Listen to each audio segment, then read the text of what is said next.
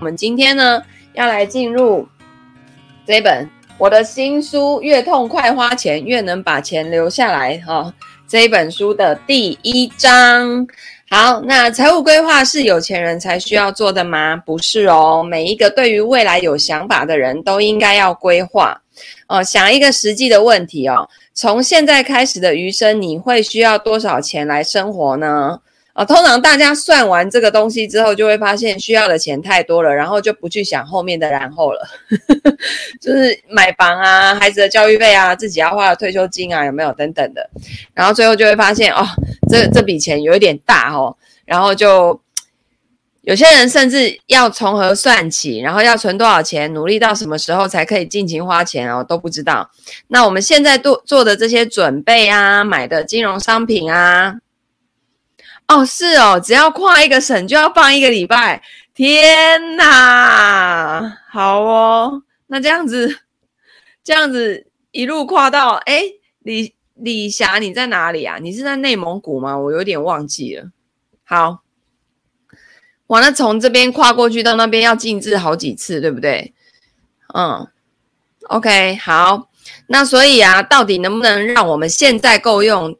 未来的退休之后也够花呢，这些其实就是在做财务规划哦，好，所以呃有几个观念哦，一定要想清楚哈，就是呃关于目标哈，有的人喜欢设定大方向就可以了，这样子能发挥的空间比较多，也比较不会绑住自己，其实是诶错的啦哈，因为你的方向太大，那你就没有办法细化到每一个步骤跟细节嘛。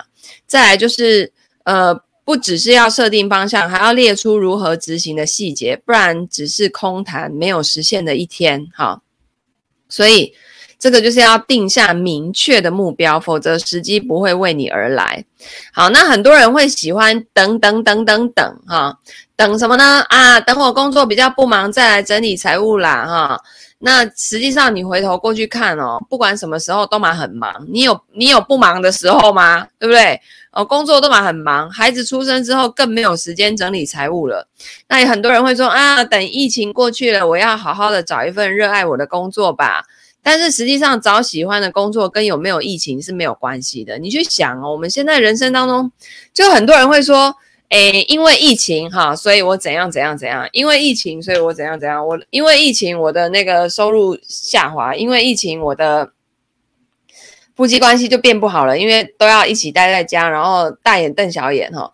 但实际上，这些东西就算没有疫情，问题都还是在啊。所以不要再嫁祸给疫情了。实际上，这些东西老早就存在于我们的生活当中了，只是疫情让它爆出来而已，好不好？那都是隐藏的东西，疫情只让它变成从隐性变显性而已，哈。那所以在呃二零二零年呢十二月的时候啊，Hello，午安，同学午安，好。然后在二零二零年十二月的时候，我那个月做了十件完整的财务规划的收费个案。那每一个来到我面前的人呢，都是不想要再维持现在这种找不到突破点的无力感哦，因为不确定感。会让人家无所适从，而且每个人的担忧跟焦虑都不太一样。那有的人已经要退休了，可是不知道手边的钱够不够退休生活，然后手头的投资有点乱，想要做一下整理。那有有的人是收入很稳定，可是就是存不到钱，而且还有一些负债，想重新理债再出发。那有的人在接下来的二到三年会需要。呃，做比较大的财务决策，譬如说买房啊、买车啊、投资自己的事业啊、生小孩啊等等。那不知道说现金流量会不会不够，或者该怎么安排目标完成的先后顺序会最安全有效？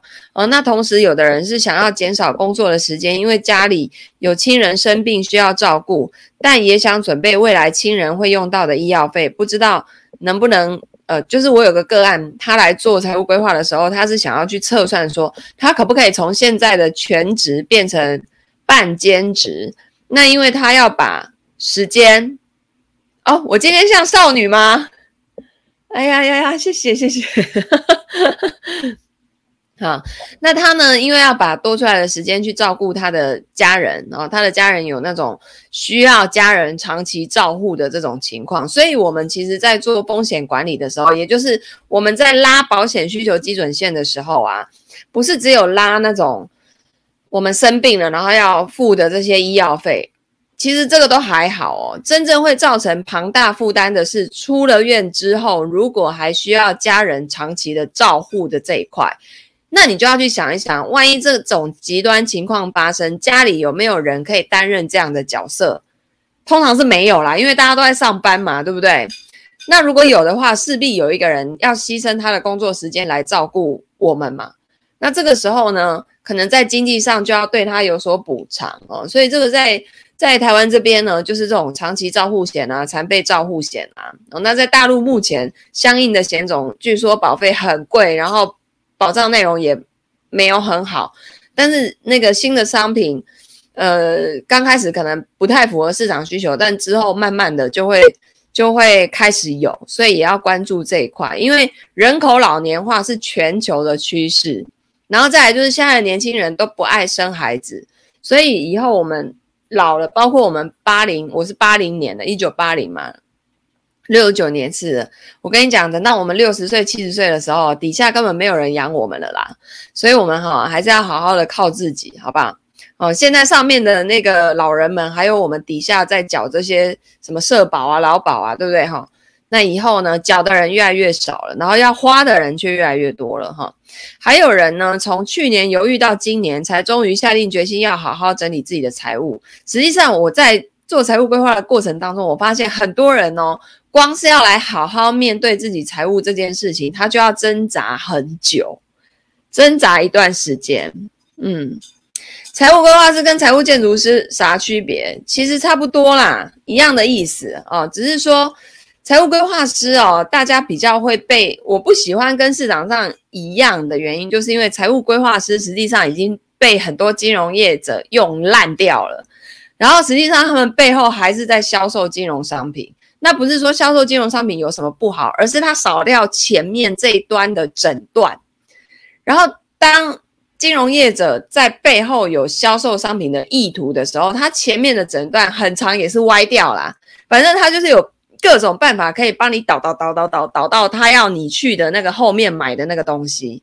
他所有的财务报告书里面也可以做成那个方向，就是论文要怎么写哦。你就看老师最后要什么答案，你就往那个方向写过去就对了嘛。其实就是这种概念，所以我不太想要把自己定位为什么理财规划师啊、财务规划师，因为我觉得那个都 low 掉了，就是那已经被玩烂掉了哈，没有任何公公信度可言的啦。我直接这样讲比较快啦，就大家现在看到这种名片也会觉得啊，我我至少在台湾是这样子啊，大家看到。哦哦，理财规划师，嗯，那就是对啊，卖东西的嘛，哈，就比较没有那么高的地位，我觉得。那财务建筑师，我们我也不想叫财务医生，你知道叫财务医生那种感觉，好像就是要财务出了状况才要来找我的那一种，不要吧？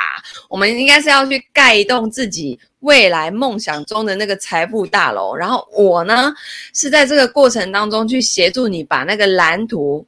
设计图先画出来的，然后逐梦踏实，那整个从零到一百的那个过程，所以我不会想要说自己是财务医生，是怎样都要出了问题才来找医生哦，不用吧？我们在还没有上医治未病嘛，在还没有生病之前就开始治疗了啊，预防胜于什么？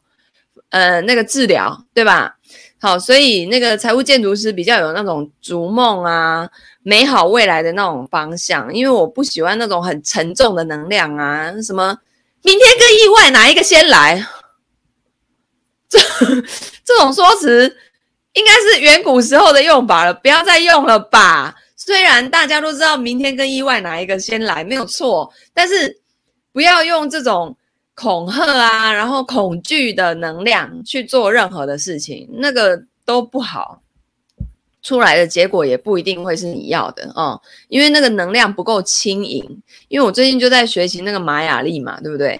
然后那个来自第五维度的那种很有智慧的系统，诶，实际上啊，我上次在花莲然后看到满天星斗的时候，我真的不觉得，就是这么浩瀚的宇宙里面只会有人类这种生物，诶，就是其他的星球，我们还有千千亿亿万个看不不知道探还没探索到那里的星球，那边可能有其他的生命，或是其他的物种，或是甚至其他是那种意识体，它不需要有肉体的存在。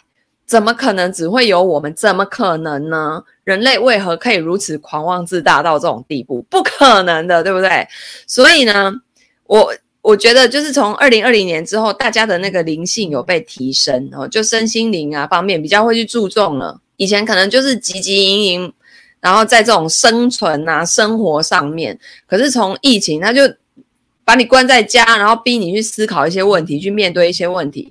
我就发现呢，诶大家开始有往那个灵魂层次要提升的方向去走哦，所以我的意思就是说，这个能量的状态就很重要哦，就是宇宙有它的法则在啦，所以我们尽量做任何事情都不要带着恐惧啊，带着那种压力的感觉，所以我才不想叫什么财务医生，然后财务规划师，什么理财规划师，哎，我都觉得哦。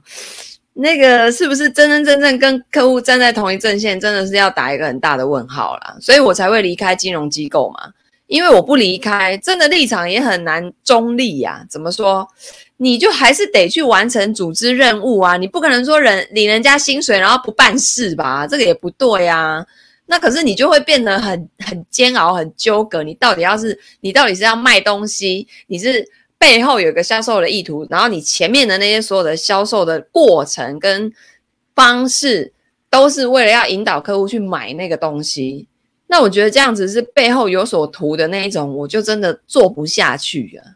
就是你要我做，我也可以，我我也很会卖东西啊。可是那个我心里就不舒服嘛，因为很多时候哈，客户东西买下去了，结果不如预期的时候，那就会很痛苦嘛。然后你也没有去。整体的去帮客户做考量，就这样啊。今天这个呃有重大的意外啊，就来个意外险啊。最近什么哪个明星又怎样了啊？他是重大疾病啊，就来个重大疾病险。就是这种方式，我觉得很 low，应该要用更有质感的方式哈来做理财。现在已经是科学理财的时那个世代了哈，不要再用以前那种方式。所以啊。来找我的这些人，其实都有一个共同的特点，就是想要打理好自己的财务，这个足够想要的动力来让他们展开行动。那大多数人在设定目标的时候，都会用下面这几种方式哦，譬如说啊，今年我要找一个男朋友，找到我的 Mister Right，终结单身，我要健身，要早起，要努力工作，升职加薪。但是实际上这些都是假大空的目标，你要真正具体的目标要这样设定哈、你要把具体的行动一并写进去，像 OKR 就是在做这件事情。你的 KR 是关键 Key Result 嘛，所以你要有关键的行动出来。譬如说，刚刚那个要找男朋友的，找到我的 Mr. Right，终结单身的人，你的目标应该是要设定在两年内，我要约见一百位男性。啊，你要把行动方针写出来，才有可能往目标前进。毕竟灵魂伴侣是不太可能自己从天上掉下来的嘛。所以同理可证啊，如果你今年在财务上的目标是什么？可以买房买车存退休金啊，子女教育费啊，付清房贷啊，财务自由啊。那具体目标的第一步，你应该是在这一年内找到财务建筑师、精灵老师啊，或者我的团队来协助自己找到适合的财务管理模式。同时算出全生涯财务模型，找到自己的财务地图，建立财务 GPS 的导航系统。如此一来，每一步要往哪里去，该怎么前进，都将会清清楚楚、明明白白啊！财务规划不是购买金融商品，它是一个指引，是你人生的财富地图，也是想富足的人该往哪里走的 GPS。哦，轻盈说：“我感觉有时间限定时压力就很大，比如几岁要赚到多少钱？其实不是的，财务规划它可以事先就看见。你比如说，我六十岁想退休，每个月想要有三万块钱可以花，我现在就可以看见，我到六十岁的时候，我做不做得到这件事情？而且从现在开始到六十岁的过程中，我还要同时的完成其他的财务目标。那如果我现在就看到我六十岁确定办不到了，我事先看见了，那我现在就可以开始调整我的行动方案了。你比如说，我要不就延后退休，要不就降低每个月的那个退休的需求金，要不我现在就要开始做一些什么样的动作，来让我，你比如说，好，我现在假设要投资好了，我每年要做到多少报酬率，我才能让我在六十岁的时候做到每个月有三万块钱可以花？我们的很多的个案测算出来是，我六十岁可以退休，每个月有三万块可以花，可以哦，但是。六十七岁钱又花完了，所以麻烦你六十七岁要再出来工作。哎，你如果事先看到这个，你会不会比较安心？你不是到六十七岁的时候，然后都已经退休七年了，你才赫然发现哈，我钱没了。你现在就可以看见，对，所以所以不是不是说做了财务规划是让自己有压力，no，是你看到说啊、哦，我确定就是做不到。然后我现在该怎么做？我现在在 A 点，我要去到那个 B 点，需要经过步骤一二三。然后我每做一个步骤，我的财务模型就会变化成什么样子。当我看得一清二楚的时候，不会有压力了，不会有压力，因为就很明确，你做了这样的结果，就你做了这个行动，就会出现这个结果。下一步行动结果又变成怎么样？一清二楚的让你看见的时候，然后你每年年度检视去。做调整，看看有没有在正确的道路上，这还有什么好压力大的吗？没有啊，不需要压力大啊。哦，所以那个金融业，就金融业最厉害的就是恐吓别人，明天跟意外哪一个先来？然后呢，什么什么，诶，通货膨胀很严重哈，你现在一定要赶快锁定利率好的工具，布拉布拉布拉布拉，什么鬼什么鬼啊？反正哦。这个行销话术呢，就永远都会在啊，而且呢，这些金融机构的行销部门行销预算都是花最多钱的，嗯，因为呢，这样子才有办法，才有办法把东西卖出去哦。好，跟着我学习实现财务自由，OK，没有问题。我接下来会慢慢的把课开起来，好吗？因为我今年在做一个比较大的调整，因为我。从二零一七年到现在，我在台湾、在大陆的平台都开了很多的课，哦，那我现在想要做一个重新的升级跟迭代，所以我还在想那个未来的方向哦。那还有就是我们大陆的同学，我做我我跟我们团队做了很多的一对一金钱整理之后，发现现在大家在那个呃负债的议题比较关注哦，所以我这两天会在那边有这种负债。规划呀，信用卡的这些分享哦。那我们台湾这边的话呢，就是继续办我们的 ETF 的那个挑战营。所以同学们，如果你们想要呃学习国内外的指数基金的投资，然后呢呃把那个台湾的跟所有海外的做成一个系统的话，你们可以来 ETF 的那个投资进阶营啊。不要觉得你没有来过入门或是出阶，你要直接进阶会有难度，不会的。不会的哈，他只是需要你多花脑筋去思考。但是我觉得，就我们都被考试制约了哈，就很怕那个回答任务的时候题目回答错啊，或者怎么样就会怎么样。我的这个这个挑战营根本没有正确答案呐，我要看的是你自己有没有思考能力，好不好？哦，所以你你学完了整个框架系统，你就不会人云亦云被牵着走。因为我们投资最怕的就是听人家讲什么就去做什么。那那个你买了之后赚钱，你也不知道怎么办；赔钱，你更不知道怎么办呢？哦，那就会啊，那都拿自己的真金白银去测试的，不要这样子搞啊！钱钱就是赚钱不容易啊！哦，要好好的去保护它。呃，大陆这边我还没有开，大陆这边我还没有开，因为我觉得大陆今年不适合交投资诶，因为我觉得会让很多人有错误的期待。现在很多人的情况是。很想要透过投资，然后每个月多赚一点价差来补贴生活费。我跟你讲，这样子做哦，通常不会有好的那个结果出现，就是会很不如预期，而且你可能还会亏掉原来的本金。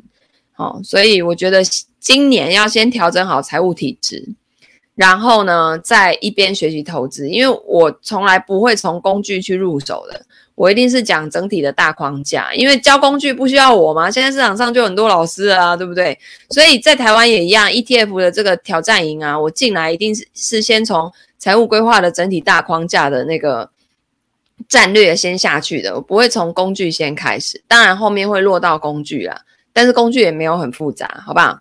好，再来。呃，第一点二章哦，就是财务系统的重要性哦，持续生存并拿回生命的主导权。好，我想邀请你回回想一下自己的人生哦。我们之所以懂得一些技能，用来工作跟生活，都是因为我们从小就进入了教育体系，里面包含国语、数学啊、社会、自然啊、英文啊、音乐啊。然后呢，我们从笔画、字母、数字、音符开始学，循序渐进，才有了今天的我们。那这隐藏了一个基本的道理，就是如果不曾系统学过一件事情，你是很难全盘了解的，不易掌握，而且会做不好。同理可证，我们为了整理好金钱，其实是需要一套系统化的方法的哈。观察周遭的朋友跟学员，我发现一般人可以分为两种哈。有一种人呢，是具有理财的系统概念，另外一种是没有。所谓的系统，就是把同一类的事物按照一定的秩序或者关系，有条理的、有秩序的组成整体。那有系统的人呢，会一直打造自己的系统，透过系统去解决问题。如果解决不了，就去升级自己的系统。那另外一种没有系统的人，他们对于每一件事情都叫做从从头开始。啊、习惯见招拆招，单点式的解决解决全新的问题，但解决之后就不会再理会了。所以如此一来呢，无法累积经验，因为对他们而言，每一次遇到的问题都是全新的，所以他们不会去建立一个系统，所以就会浪费大量的时间在一直处理重复性的问题。好，然后青莹问我说，还有哪些课？我跟你讲，我的课太多太多了，有针对一般普罗大众的。理财投资课也有针对想要跟我一样有咨询能力的财务建筑师或者是金钱整理师的培训课。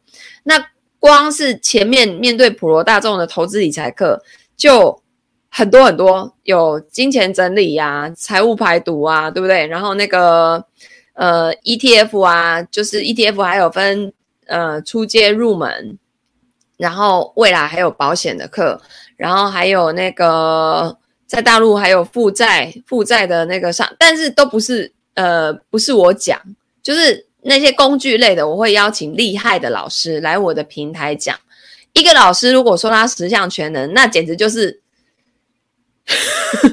简直就是 bullshit，不可能有人是通才，好吗？在金融的领域，我认为只有专才，没有通才，好不好？好，你如果说你什么都会，其实就是等于你什么都不会，OK？那，嗯，所以有系统的人呢，分析问题、解决问题都会比较稳，有稳定的逻辑。那碰到问题呢，也可以用自己的基本逻辑去应对，所以有稳定的胜率解决问题。而没有系统的人，因为没有稳定的逻辑，所以能不能解决问题，主要靠的是运气跟福报。就是有人祖宗八代有积了很多的福报给他。不能说没有这样的人嘛，对不对？对，我跟你讲，我现在真的就是想要影响一群跟想要跟我一样，然后可以去帮别人做金钱整理的人啊，因为金钱整理的门槛不高，他不用像财务建筑师这样，你必须是金融从业人员，你要有一些金融背景的人才能做的，因为它就是很简单的金钱整理。哦，那这个下一梯我有开课的时候，我再通知大家。目前我们呃大陆这边第一梯已经上完了，然后台湾这边第一梯明天要考试了哈，那还要考试，还要实际去市场上做个案，然后要交回来给我看过没有问题的，才可以正式的成为金钱整理师，去市场上收费做咨询啊，一个轻咨询的概念。好。那有系统的人会借助系统来回顾过去，呈现现在，而且预见未来，来发展自己对于未来的应对之道。而财务规划有很大一部分就是在做这个。我们都是在了解过去，然后呢，预见未来，然后看看现在当下做什么样最有效率的安排。对，金钱真理师是大陆跟台湾分开上，因为两边的那个。个案的那种复杂程度有一点不一样。台湾这边很大一部分是已经过度购买金融商品了，我们都搞得太复杂。然后大陆这边主要都是以那个房产为主，然后还有这就是收支管理啊，然后金融金融方面反而是比较少的哦，所以就是大家都还在学习那个那个。呃，发展的进程有一点不一样，所以我给金钱整理师的培训的深度跟难度也会不太一样哦，因为要处理的议题不太一样。OK，财务建筑师的话是两岸一起上课，对，这个九月份会再开课，但是财务建筑师，青盈你如果没有金融背景，我觉得对你来说可能会有点吞不下去，有一点，我觉得可能对你来讲会有一点大，有一点难。嗯，你可以从金钱整理师开始哦，那个很容易上手。哦。我们台湾这边的同学也是哦。好，没有系统的人呢，无法回顾过去，也不知道自己现在处于什么样的状态，更不能系统化的预见未来，所以日子呢是过得迷迷糊糊的，对吧？好。那从上述的论点来看，哈，系统可以帮我们理性的做决策，提高行动效率，不会因为今天心情不好就罢工。而财务建筑师正是提供这样子的财务规划系统，在你迷航的时候可以摊开蓝图，重新定锚，这个就是系统的重要之处。哦，那什么时候我会需要系统性的财务规划呢？因为疫情的影响，有的人最近可能被迫转换工作，未来的收入呢即将会变不稳定，面临很大的变化。这个时候，一般人的想法都是什么啊？反正等到我找到工作稳定下来之后呢，再来好好的做财务规划或安排，这样好像比较有依据啊。然后甚至有些人会说啊，有钱人才需要财务规划啦，哈，这个观念啊，他讲这句话的人呢，其实他在讲他他就是觉得什么啊，健康的人才需要看医生呐、啊。是一样的道理啊，观念完全错误。现在已经是科学理财的时代了。如果可以事先预见自己的财务模型，发现未来有钱不够用的问题的话，那么现在就可以提前应应，而不是坐以待毙。特别在你的金流越不稳定的时候，你越需要完整的财务规划来衡量自己目前的财务能力。譬如说，哦，我如果想要换工作。如果不可以骑驴找马，我多久之内就必须找到工作？啊、嗯，你不要跟我说什么越快越好越好这种正确的废话，好不好？我们要精准到你要你的现金流现在是可以撑三个月，还是六个月，还是九个月，还是你可以一年，对吧？像明年我就想要给他安息一年，给他来躺平一年，但是不是代表我这一整年什么事都不干，好不好？是，就是我要把时间多。留给我的小孩跟家人，然后我平常可能就是，嗯、公开课就不会开这么多，嗯，但是还是会有，而且比较着重在，呃，财务建筑师跟金钱整理师的培养，嗯，好，然后再来呢，那所以你如果不知道自己这个现金流量可以撑多久，你要你要怎么你要怎么？怎么评估自己的那个多久之内要找到工作啊？总不能凭运气，凭一直凭运气靠福报嘛，对不对？哦，然后我刚创业，可是遇到疫情的冲击，靠手上这些现金可以支撑多久？还有就是，如果说你未来要换工作，你要不要先测算出来，你那个找工作最少的薪水不可以低于多少，才能够去完成？你后面所有的财务目标，我最近就有一个个案来找我，他刚好想要换工作，他想要去测算自己未来的这些财务目标，必须他换的这个工作，这个工作最差最差最差，薪水不可以低于多少，那个一算下去就一目了然，很清楚了。再搭配他去找工作，是不是就是目标就会很明确？你就不用浪费时间嘛，对不对？嗯。然后我需要买车或买房，现在家里的现金流能够支撑吗？嗯，这这些问题都是你要问自己的。那在收入不稳定的情况下，这些事情更需要事先评估，千万不要等事情发生了才来讨论。那有些人会跟我说，啊，我不用财务规划，因为我现在的支出跟收入都动不了，也不会变啊，收入就那样子，支出呢，我也已经很省了，也没办法再减少了，而且都刚好，我，这样算是收支平衡了吧？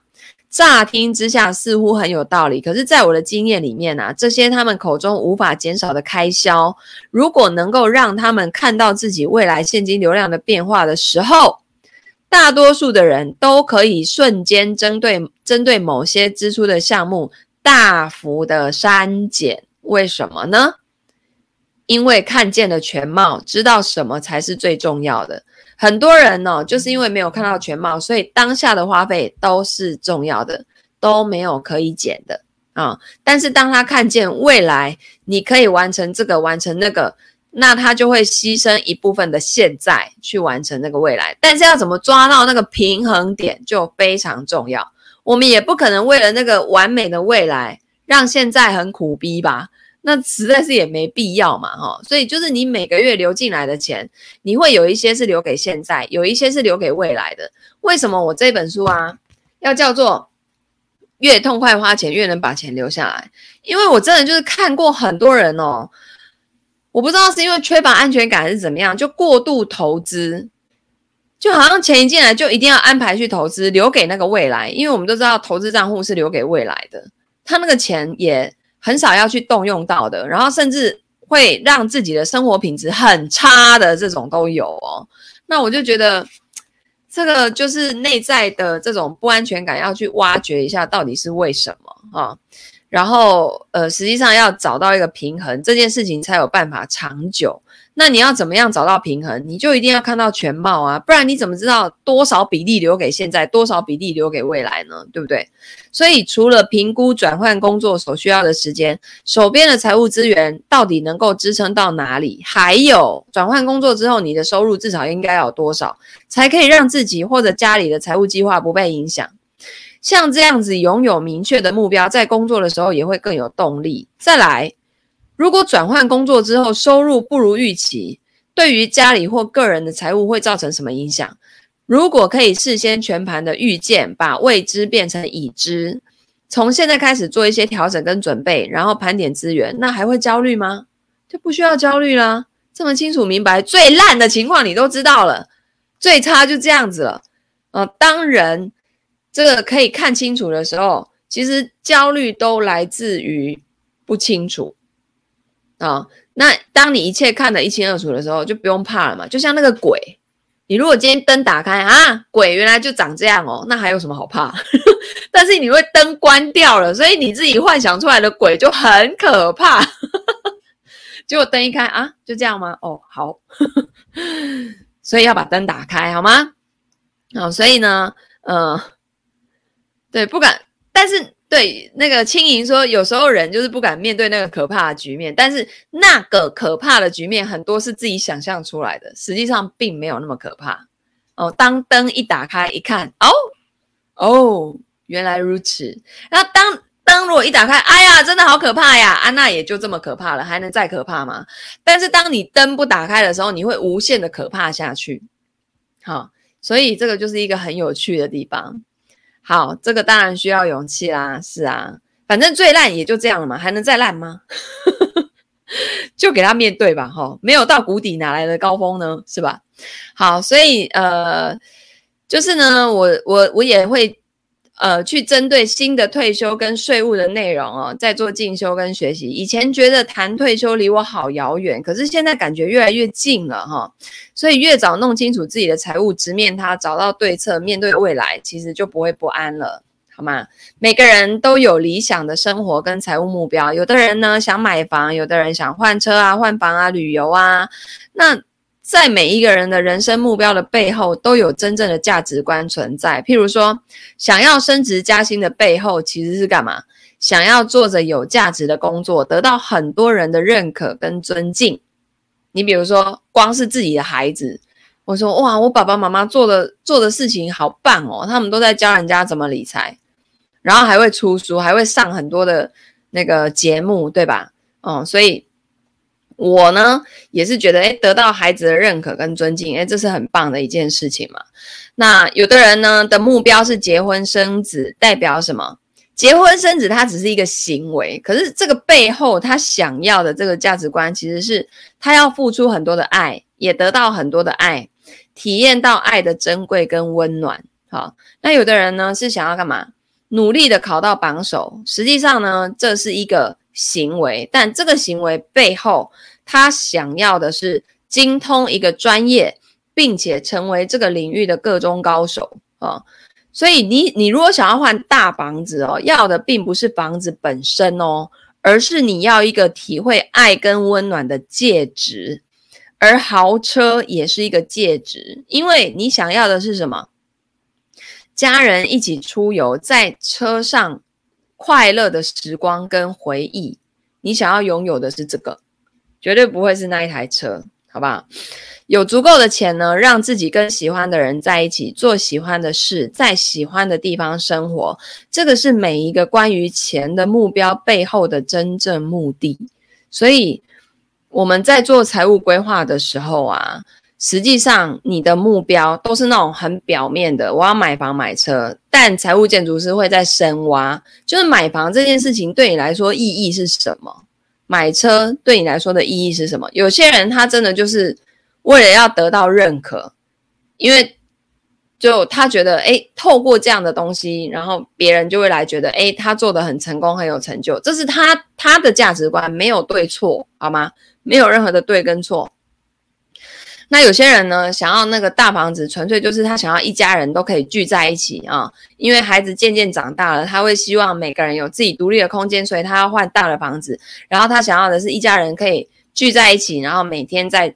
那个餐桌上一起聊自己今天一天发生的所有的事情，然后共同的去交流，这种感觉是他要的，所以他必须透过一个大房子这个介质来做到这件事情。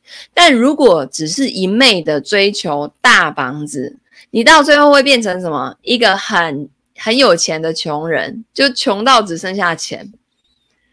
这个是是真的会让你灵肉分离的，好吗？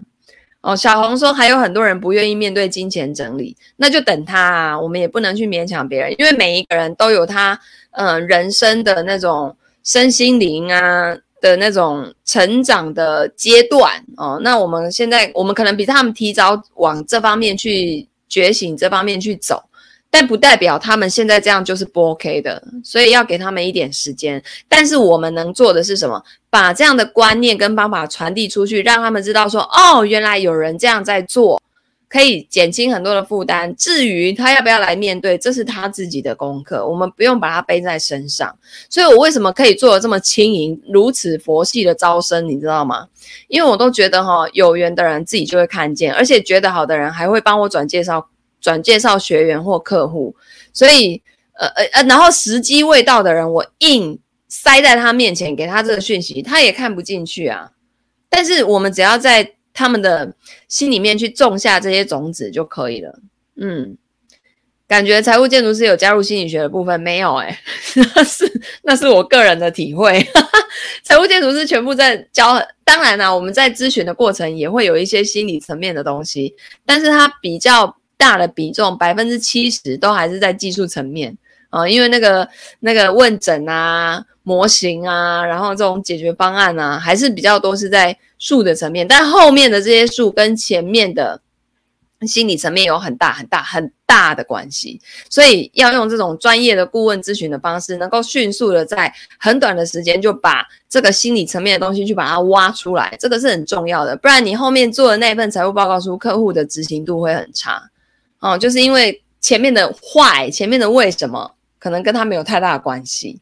哦，很多人的财务目标不是自己的财务目标，是别人要他完成的财务目标。你比如说是想要做给爸爸妈妈看的，想要买房子给爸爸妈妈住的，所有的目标都是为了别人，没有一项是为了自己。像这样的人呢，最后达到了之后呢，他就是直接灵肉分离。真的，而且他会一个目标又追一个目标，再一个目标又一个目标，就是不断在追逐目标，因为他并没有回来看他自己啊。好，那但在你还没有还没拥有心目中足够的钱的时候。你还是可以好好的把握你跟亲朋好友、孩子、家人、老公相处的每分每秒啊，因为体验这些爱跟温暖才是最珍贵的。就很多人去写的那个那个，我财务自由之后要干嘛？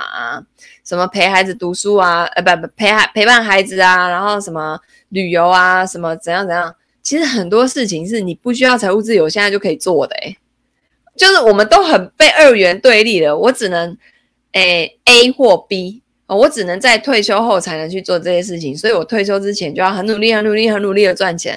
但实际上呢，这个不是不是宇宙上面运行的法则，很多东西是可以同时并进的，不是只能选 A 或者是 B，它还有很多种可能性。所以，当你落入二元对立这种想法的时候，你就要去提起这个觉察，包括在财务上也是。啊！我现在有多了钱，我到底是要先还房贷还是先去投资？哎，很好笑呢！哦，我不能同时哦，我不能又还一部分房贷做一部分投资吗？但是那个比例怎么抓啊？怎么抓到最适合你的？这是有技术含量的，好吗？哦，听听君一席话，胜读十年书。对，因为真的大家都太落入二元对立的思考模式了哈，这个这个会让自己很难受，然后很多东西也不会是最优解。好吗？哦，所以我们要成为一个内心丰盛富足的人。哎，你们看，是不是听作者念书就有很多新的收获，对不对？哎呀，果然是要多跟作者那个链接哈、我我我读我自己的书，我都还没有，怎么才读这么一点点？然后我中间讲了这么多有的没有的。好，所以成为一个内心丰盛富足的人，要了解自己，让你的人生走在正确的蓝图上。能够不用花太多的时间，轻松不费力的就把投资理财还有财务管理做好，这样子呢，多出来的时间就可以去做其他人生中也很重要的事情，这个才是我们要的嘛，对吧？哦，那爱关心你爱的人跟爱你的人，把时间用在他们身上，对我来说是非常值得的，毕竟。关系在我们的生命当中，才是一辈子都需要修炼的课题。你跟父母的关系，跟老公的关系，跟孩子的关系，跟自己的关系，跟这个社会的关系，跟这个世界的关系，跟地球的关系，跟宇宙的关系，都是要去看见的，好吗？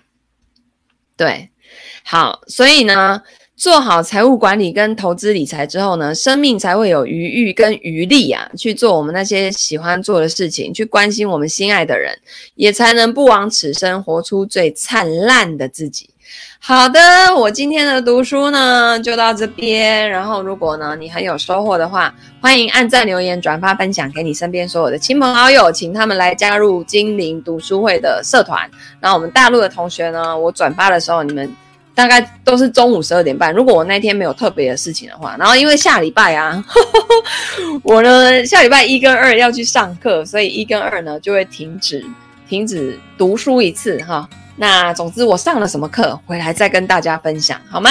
那我们就下礼拜见啦！谢谢各位同学，大家拜拜。